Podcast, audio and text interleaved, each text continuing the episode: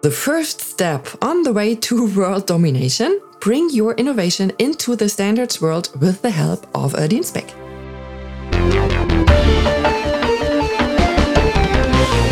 Human beings are not ants. Unlike our tiny friends, we don't naturally know how to live together in large groups. This is why we need rules. And besides political rules, we also have technical rules, also known as standardization. It's actually one of our democratic rights to contribute to shape these rules. In this podcast, I will not tell you what you really should know about standardization. Because Amelie Leibrand will. Hello, and welcome back to our little podcast. Human beings are not ants. What you never wanted to know about standardization, but definitely should know. My name is Amelie, and I'm so happy that you are with me here again today. I promised you that we would go back and look at standardization a little bit closer. I owe you some more information on DIN spec. Do you remember that? It was part of the Robin Hood story. I would like to place them in a kind of standardization strategy framework. In other words, the consideration of how to skillfully begin to introduce your own topic into standardization and what follow up steps you can then take to extend the reach further. I call this process three steps to world domination, so to say. So, if I find myself at the point where I'm thinking, yeah, I'm good to go now, I'm ready what would be a good strategy if you realize, hmm, DIN documents in my sector are really missing and I'd like to get that done? The best thing would be if it could be done quickly somehow. And oh, yeah, going international would actually be quite good too. There are tons of wonderful examples of how this can go, and I'd like to tell you my favorite one. Two young engineers had set up their own business based on their dissertation topic, a new type of testing method. And they were now presenting themselves to the professional world at a trade fair. A colleague who was in charge of the standards committee on exactly this topic at the time was also at this trade fair, saw them there and said, Cool idea. So, how does your test method work? And who are your customers? So, they explained to my colleague the test works like so and so. Take a look here. And um, the customers, uh, well, the customers, um, they should be getting on board soon.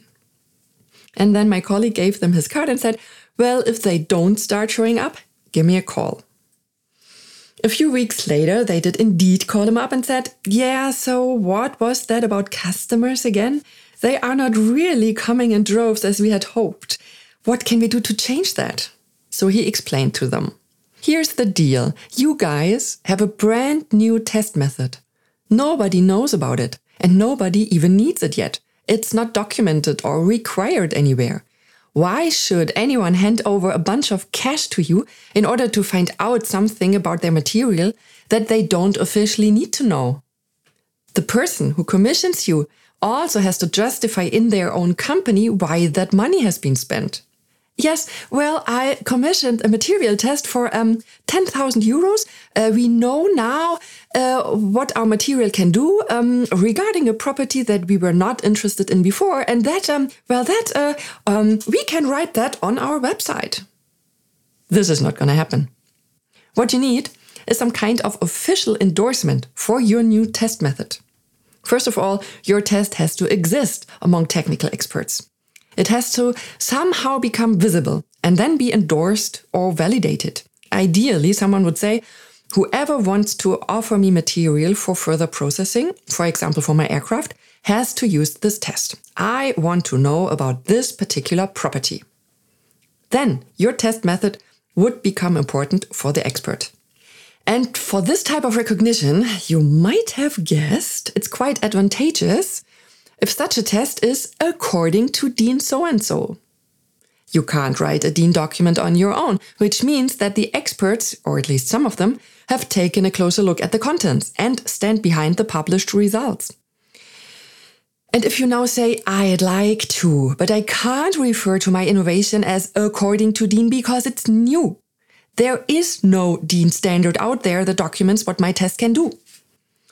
Well, then, I've said it before, you aren't simply out of luck. Standardization is not a question of fate.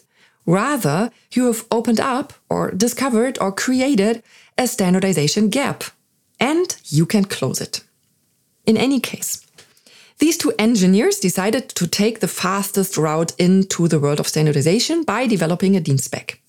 More on that in just a moment. So, the first step on the way to world domination bring your innovation into the standards world with the help of a DIN spec. When their test became available as a DIN spec, this recognition got them included in an official test catalog of a specific discipline.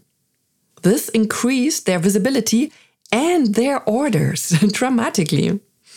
The second step was to have the DIN spec translated into English and then submitted to ISO as a standards proposal.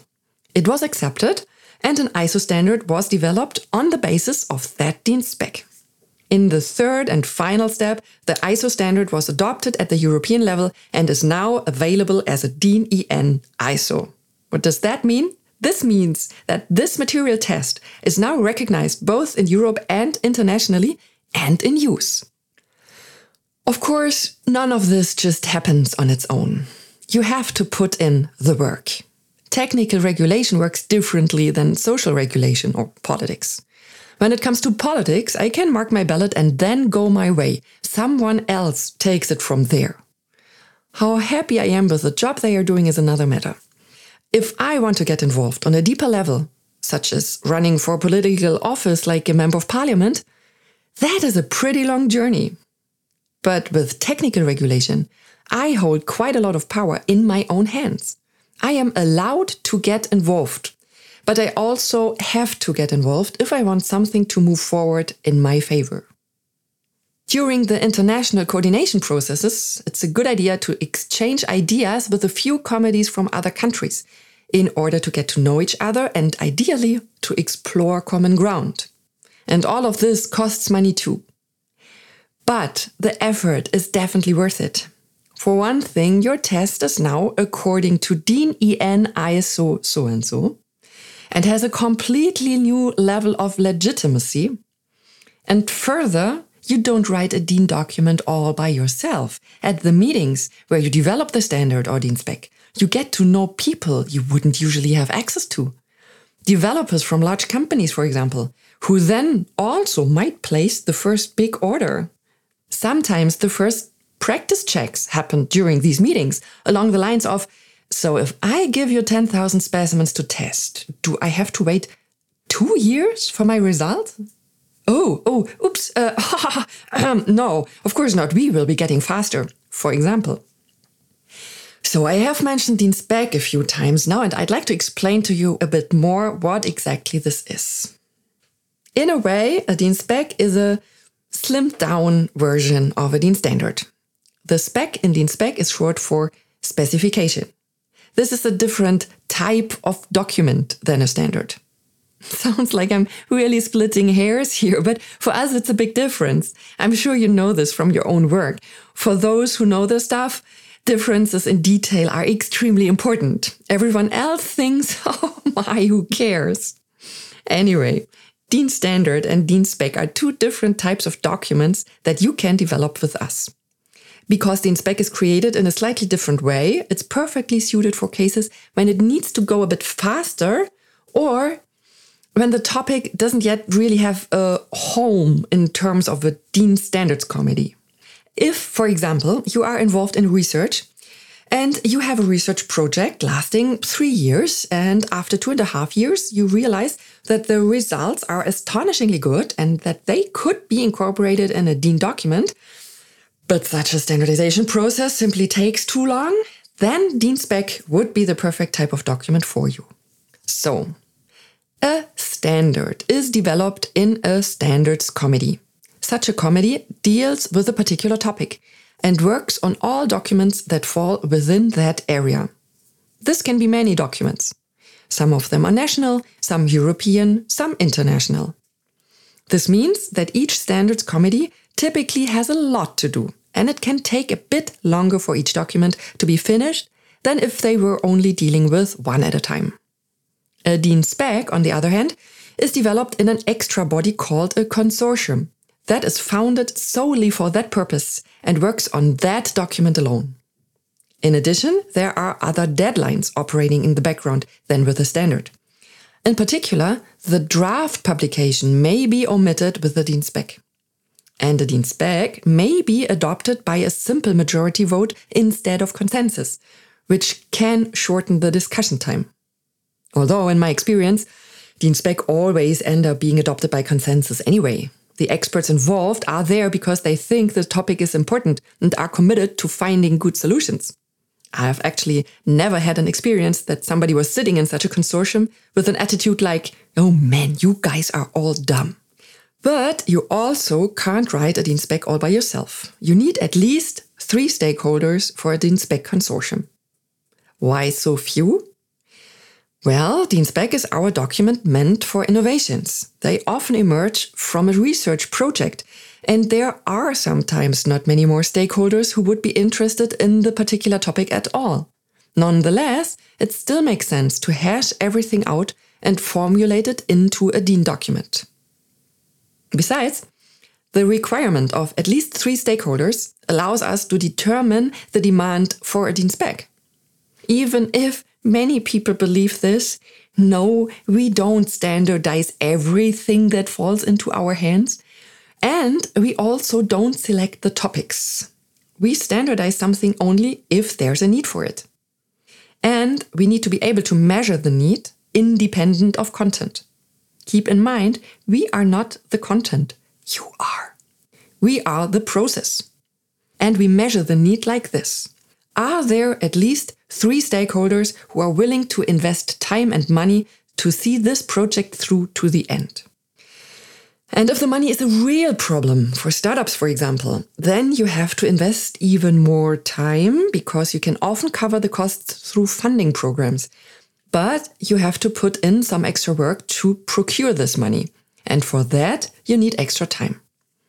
For example, in many research funding programs, you can apply for third party services for market introduction or something similar.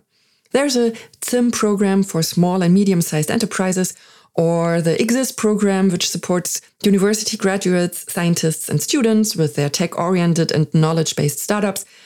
Take a look. There are lots of opportunities out there. Or maybe our own DIN DKE funding program is active at the moment. It's called DIN-Connect. It works basically like an idea competition. You submit your idea and explain what standardization gap this innovation will close. If you win it, you win developing a DIN spec free of charge. Take a look at our website. You can find the link in the episode notes. We usually have a submission period once a year for four months. As you can see, we know that you often have super exciting and important topics, but can't always afford to work with us. So, this is why we are reaching out to you. You only have to take the chance. Well, that was it for today. Thanks for listening. Until next time, take care and stay curious.